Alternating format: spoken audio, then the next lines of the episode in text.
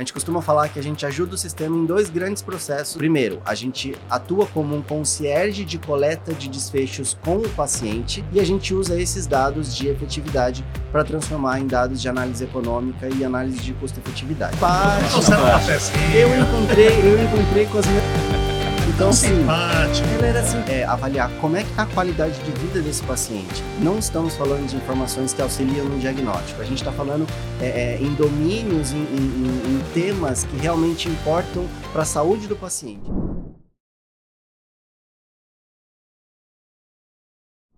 Bem-vindos a mais um Storma Talks diretamente aqui da Convenção Nacional Unimed. Estou aqui com o Felipe da RAI, Fábio Nogue, mentor do Felipe na RAI. Então a gente vai falar hoje da startup e um pouco da mentoria, né, Nogue? Bem-vindo, Felipe. Me conta um pouquinho o que a RAI faz. Obrigado, cara. Obrigado pelo convite. Vamos lá. A RAI é uma plataforma de inteligência de dados focada em ajudar hospitais e convênios na análise de custo-efetividade e gestão de desperdícios em tratamentos de alto custo. A gente costuma falar que a gente ajuda o sistema em dois grandes processos dentro de uma gestão de tratamento de alto custo, que é Primeiro, a gente atua como um concierge de coleta de desfechos com o paciente e a gente usa esses dados de efetividade para transformar em dados de análise econômica e análise de custo-efetividade. Então, em resumo, é isso que a RAI. E o que, que significa feito. desfecho? Perfeito. Está contando a história do paciente, chegou no desfecho. O que é, que é o desfecho? Isso, boa, boa pergunta, cara. O desfecho, é, o, como a gente fala que é o desfecho centrado no paciente, a gente não está falando de informações de prontuário, não estamos falando de informações que auxiliam no diagnóstico. A gente está falando é, é, em domínios, em, em, em temas que realmente importam para a saúde do paciente. Então, se eu puder dar um exemplo, se a gente estiver falando de uma linha de alto custo, de tratamento de alto custo, de oncologia de próstata, por exemplo, de cirurgia de câncer de próstata, a gente tem as métricas de alta hospitalar, de reinternação e etc. Isso são informações de prontuário, mas o que a gente está falando aqui de, de, de mensuração é avaliar como é que está a qualidade de vida desse paciente, como é que está a incontinência urinária, como é que está é, retorno ao trabalho, disfunção erétil, que são que o que na ciência a gente diz que são os desfechos centrados especificamente no paciente e geralmente eles são é, é, específicos para cada condição de saúde. Se eu estiver avaliando uma, uma, uma, cirurgia de câncer de próstata, são esses desfechos. Se eu estiver avaliando uma cirurgia cardíaca, são outros desfechos. E a ciência já nos diz que esses são os melhores desfechos para que a gente possa tomar decisões centradas no paciente. Faz sentido a gente perguntar como é que o paciente evoluiu depois disso. A gente entendeu que, então assim, para nós esse dado é absolutamente é, é, importante e a gente entende que se a gente jogar isso na mão dos hospitais e do convênio hoje, isso é extremamente difícil de ser mensurado. Como é que você, pensando numa rede é, de, de, prestadores, por exemplo. Como é que do nada, do dia para noite, você fala, a partir de agora, a gente vai avaliar todos os pacientes exatamente dessa forma, padronizado, automatizado e tudo mais. Então a gente falou, cara, esse dado é importante, o sistema hoje, se me permita, não está maduro para coletar esse dado desse, dessa forma, então a gente faz. E não está maduro por falta de processo, porque não tem a mentalidade do consumidor no final. Quais são as barreiras? A minha percepção é que é uma mistura, tá? Existe uma, uma imaturidade do processo, porque é um processo que ele exige é, cuidado, atenção, é, padronização, ok? É, e do outro lado tem um, um, fator cultural que a gente não está acostumado a mensurar, a gente não está acostumado a, a mensurar como profissionais de saúde e como paciente a gente não está acostumado quando mensuram. Né? Tem, um, tem um dado super importante, super interessante do, do, do, de uma pesquisadora brasileira, a doutora Márcia Macdice, que publicou no, no British Medical Journal recentemente uma pesquisa com hospitais sobre coleta de desfecho. Dados aproximados, eu talvez não lembre exatamente, mas é algo do tipo assim: de 70 hospitais na América Latina, 40 relataram que medem desfecho. 4% usam para alguma coisa. É quase okay? nulo. Exato. Então, assim, a gente tem uma dificuldade técnica, tem uma dificuldade por parte do, do, do, do profissional de saúde e uma parte um, um, outro lado do paciente também. É, e, é, e, é, curioso porque é, no Brasil a gente não está acostumado a, a, ser mensurado e isso leva à não cobrança da qualidade. Se eu não sei de onde está vindo ou a qualidade que está sendo, se a gente não mede, a gente aceita qualquer coisa. Tá? Então tem, tem um ponto interessante. Só complementando isso que o Felipe colocou, eu acho que tem uma questão também cultural, porque quando você observa o sistema de saúde suplementar, toda a oferta e a forma como o, o produto né, ele, é, ele é ofertado é sempre com base em acesso e não com base em resultado. Então, o que se vende é acesso e o que uh, até o próprio o consumidor ele está acostumado a avaliar acesso, tamanho de uh, tamanho de e opções de prestadores, se o hospital X, o hospital Y está lá, mas né? eventualmente né? a gente nunca avalia efetivamente qual que é o resultado de saúde. Será que essa operadora A, o cuidado dela gera resultados melhores que a operadora B? Eu acho que o mercado ainda está começando a adquirir essa essa maturidade. Cara, muito bom. Tem, a última coisa que eu, que, eu, que eu vou falar sobre esse tema, porque esse tema é mega, mega interessante. A gente tem um, um case que a gente usou a avaliação de desfecho para fazer a avaliação de performance de prestadores de uma operadora e a gente olhou para clínicas de fisioterapia, que era uma dor daquela operadora, a gente olhou para clínica de fisioterapia. Então, basicamente, a gente foi medir desfecho dos pacientes e a gente mede não somente os desfechos clínicos, mas também os de experiência. Então, NPS é um deles, né? E aí a gente olhou para clínicas de fisioterapia, para pacientes que tinham passado por tratamento de fisioterapia. O, a mensuração do desfecho, a entrega do desfecho, então imagina assim, que eu perguntava para o paciente, Fábio, tudo bem? Eu queria entender como é que você melhorou de dor e incapacidade e retorno ao trabalho, enfim, depois que você começou o tratamento da dor no ombro que você está fazendo no seu convênio. Né? Então eu tinha o dado da performance clínica e eu tinha o dado da performance de experiência. Tá? A performance clínica das clínicas de fisioterapia daquele convênio, pasmem, de 0 a 100, a melhora depois de 30 dias era de 6%. É ridiculamente baixo. Mas o NPS era de 92. E aí a gente ficou mega curioso, a gente falou, cara, não tô entendendo. E aí a gente Qual fez é uma. Tá faltando aí, né? A gente foi atrás, porque, pô, a nossa. A nossa a gente nasceu dentro da pesquisa científica, né? Então a gente tem esse. esse não dá para ficar no, no. Será que não? Vamos lá. E a gente foi para uma pesquisa qualitativa com os pacientes para entender. Por que, bicho? Você não melhorou, mas seu NPS está 92. Você não entendeu a pergunta? Aí as respostas que vinham era ah, mas a menininha era tão esforçada. Então, tão assim, simpático. Ela era é, simpática. Um cafezinho. Eu encontrei, eu encontrei com as minhas colegas do, do, do, do, do crochê lá, sabe assim? Então, é, é, cara, isso é preocupante. Ao mesmo tempo que isso é cômico, né, para não dizer trágico, isso é preocupante, porque a gente não tá sabendo avaliar e cobrar por resultado, que é muito do que o Novo tava falando. A gente a, a gente está aceitando meio que qualquer coisa, porque a gente não mede, então a coisa vai tocando, né? Então eu só queria trazer esse case que eu achei que acho que Cara, é, como é que curioso. começou a, a RAI? A RAI ela nasceu um, história é longa, mas vamos lá. A gente nasceu, eu sou fisioterapeuta de formação, eu fiz o meu mestrado é, com clinimetria, que é a parte de questionários em saúde, e o meu doutorado foi com análise preditiva, análise de dados com dor crônica, enfim. Eu sempre quis empreender, então eu tive duas edtechs antes da RAI, e quando a RAI surgiu, ela, ela surgiu com uma solução específica para o mercado de fisioterapia, tá? Encurtando a história. Depois que a gente pivotou, a gente olhou para os convênios de saúde e a gente colocou no mercado uma solução básica de avaliação de prestadores do convênio. Então eu era meio que um auditor ali no meio do caminho, tá? A gente entendeu nesse momento que qualidade não era não era sexy o suficiente para ser vendida.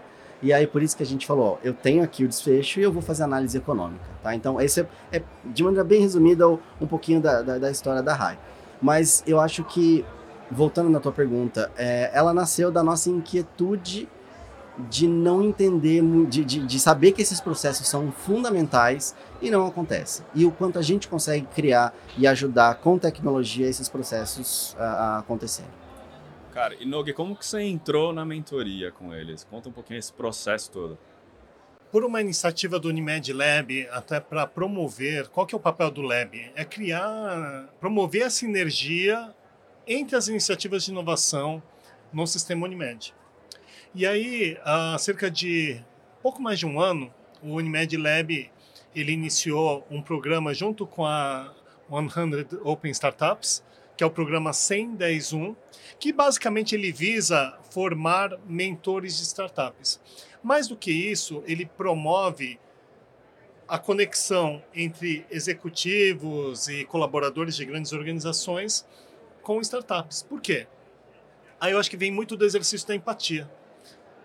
A startup precisa entender o cliente, a necessidade dele, para se conectar, principalmente aquelas que são eh, que têm uma característica B2B, ou seja, business to business. Né?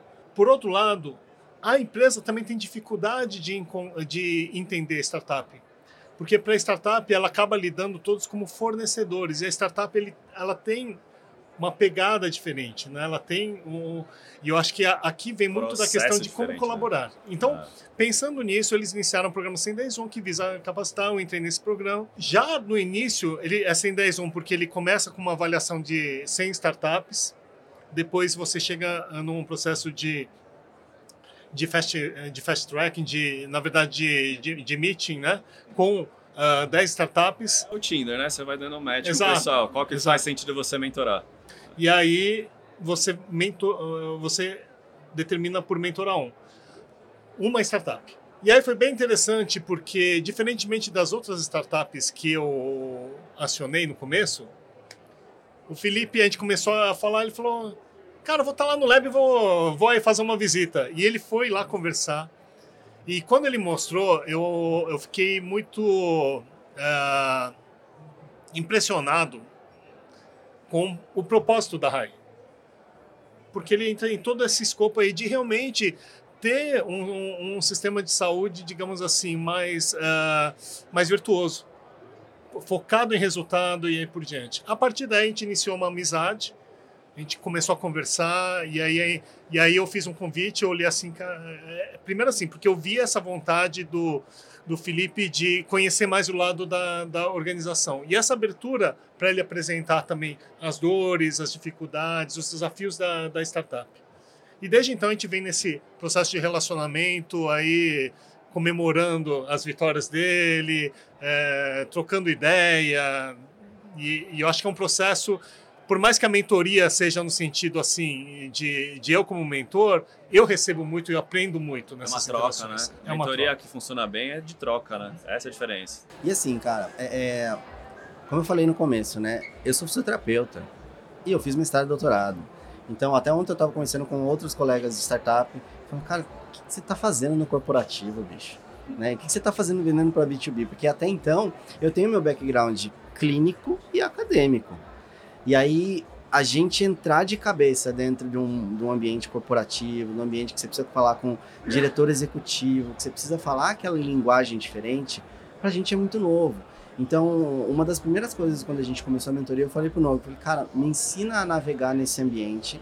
É, é, claro que a gente vem estudando isso, a gente vem amadurecendo, é, mas entender o que o, o, o executivo, pensa, sente, vive no dia a dia, cara, isso é, isso é muito rico.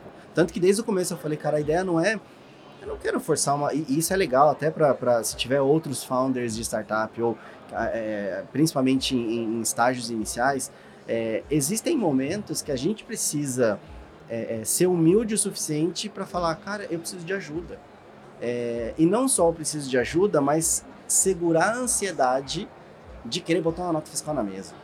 O NOG, para muitos, é, é, pode significar o acesso à Unimed Seguras e à Unimed Odonto. Então eu vou fazer o relacionamento para ele, para poder vender lá dentro e tudo mais. E bicho, não é isso, né? A gente ganhou muito mais do que uma nota fiscal, entendeu? É, é, é, é esse, esse, processo de aprendizado é muito legal. E, e, e, todo e cada evento que a gente se encontra, o NOG vem e fala, pô, como é que estão as coisas? Isso aqui, além das conexões, ah, vem cá, eu vou, vou te apresentar para fulano e tudo mais. Isso é muito mais rico, né? É, como você falou, a gente comemora as, as, as conquistas juntos, a gente teve algumas conquistas legais, algumas, algumas projeções bacanas de modelo de negócio e tudo mais e tal.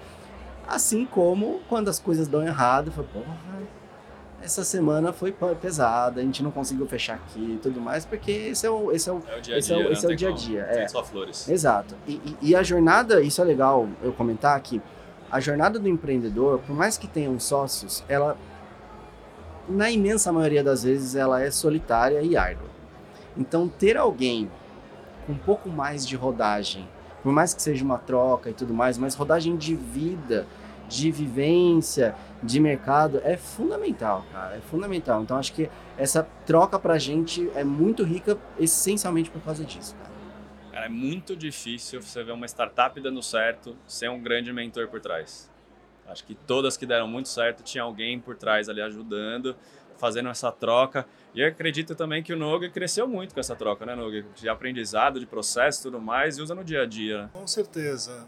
É esse exercício, eu acho que a grande corporação, ela aprende a ter um processo decisório mais facilitado, trabalhar de maneira ágil. Eu acho que essa que é a grande vantagem da startup.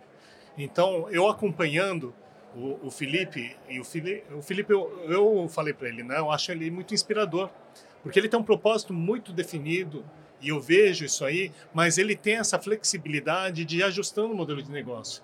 Desde um ano, ele já a gente vem conversando, ele vem modelando, ele vem ajustando, ele tem essa capacidade de essa escutativa, né, de ouvir mesmo e, e, e compreender para encontrar lá o match perfeito aí do o pessoal chama né, do product market fit, né, o fit ideal do produto. E aí ele vem avançando aí com muitas conquistas com com hospitais, com operadoras, né, nesse processo de aprendizado. Mas eu acho que é muito dessa capacidade do Felipe de escutar, compor, trabalhar, e ele, né, vira e mexe, ele manda uma mensagem e fala, oh, não, o que você acha disso aqui, tal, tal. Então acho que é muito rico esse processo, porque ele é colaborativo. Cara, e o acesso, né? Normalmente você tem um cara que é um mentor, você tem uma sessão de mentoria, depois você não fala mais com ele. Eu já vi acontecer muito isso. Ter acesso assim é muito rico. É, é, é nobre. Assim. E assim, de semana passada, talvez 10 dias, né, a gente surgiu uma possibilidade de um modelo de negócio diferente, né? Porque, cara, a gente não tá vendendo maçã. Maçã todo mundo sabe o que é e para que serve. Né? A gente está vendendo tecnologia num processo, é, é, dentro de um processo que a gente falou aqui, que tem, que tem é, objeções culturais, técnicas e tudo mais, é, em que já tiveram hospitais que eu fui prospectar e o hospital virou para mim e falou assim: Eu adorei, mas a gente acabou de instalar o nosso ERP. Então, eu não tenho nem prontuário eletrônico, eu tenho só o ERP ali, tá? O, o de dados, disso aquilo. Ela falou: Eu não sei o que fazer com o seu dado. Eu adorei, eu acho que faz total sentido, mas volta daqui um ano. Daí eu falei, eu falei, eu volto daqui um ano e meio, dois talvez, e ok, entendeu? Então a gente tem que ter essa capacidade de, de adaptação muito rápida. E aí, aí coisa de, de 10 dias atrás surgiu uma possibilidade de fazer uma, um ajuste no modelo que pode nos dar uma alavancada muito legal, porque a gente consegue gerar valor muito maior para quem a gente está entregando. É, cara, na hora, celular, falei, Nogue, responde quando você puder. Aconteceu isso, isso, isso, isso, isso, isso. Queria sua opinião de o que, que você acha de nesse sentido. Se faz sentido pensando em Unimed ou pensando em hospital. Me fala o que você pensa. Cara, pode não ser na hora, mas aquilo o Nogue ouviu e não aquilo. É na hora. Não. não é na hora, mas. Não, mas, mas aquilo é, um dia -dia, ainda né? é até melhor que não seja na hora. Porque foi o que aconteceu. Você ouviu, falou, vou pensar. E aí aquilo vai. Aquilo vai amadurecendo na cabeça. E aí ontem, quando a gente chegou, ele falou, cara, faz sentido, ao invés de você fazer com fulano, faz com ciclano, porque você consegue ter um alcance maior e tal. Então, isso é muito rico né, ter alguém pensando que não é só aquela coisa da agenda, é o mentor da agenda, tipo, a mentoria com o Arrai. Ok, o que, que você está precisando hoje? Porra, bicho. Entendeu? Então acho tem que gente que é vende até isso, né? É, oh, tem uma hora de mentoria aqui comigo, com X reais Exatamente. Tal. Cara, Exatamente. Não leva para lugar nenhum. E agora são 58 minutos. Você vai fazer alguma pergunta? É... então, é, é, isso é, é, A gente já teve mentores, ou enfim, pessoas que passaram na nossa jornada nesse sentido. E eu acho que o diferencial é isso. É, é, e aí, muito da entrega da pessoa física, Nog, é, tem, tem, tem um, um, mérito gigantesco nisso de dele se envolver. Porque eu tenho certeza que nem todos os mentores que passaram por, pelo mesmo processo do 110.1 tiveram essa entrega. Porque é, é meio que uma, uma junção aí de acontecimentos. Você tem que ter a boa vontade do mentor, você tem que ter a boa vontade do, do founder, você tem que ter o, o propósito alinhado ali e a oportunidade de, deles se encontrarem e a gente aproveitar a oportunidade. Conosco deu, deu, deu, tem dado super É um certo. casamento de propósito, né? Acho que foi isso que deu muito certo, né? Você uma coisa que te tocou foi isso, é o propósito, né? Tá unido com um propósito também de vida, mais do que corporação, startup, tudo mais, é o propósito de vida, que eu acho que é o que faz a empresa ir para frente, é muito disso, é o drive principal, né? Perfeito, perfeito. Cara, Felipe, muito obrigado. É muito legal a solução de vocês. Pensar realmente no desfecho do, do cliente lá na ponta, no consumidor, faz toda a diferença. Né? A gente fala muito do customer, customer centricity, mas a entrega às vezes não chega. E aí você está pensando desde o início, é muito legal. Nog, muito legal aprender esse lado seu da mentoria. Vou, vou cobrar uma mentoria também, cara. Maravilha, obrigado você pela, pelo, pelo convite, Nog. Obrigado mais uma vez pela, pelo convite, pela parceria, pela amizade e que venham os novos desafios e novas conquistas aí. Show de bola. Gente, esse foi mais o Storm Talks. Se gostou desse episódio, deixe seu comentário, seu like, compartilha com as pessoas. Isso é muito importante pra gente e até a próxima.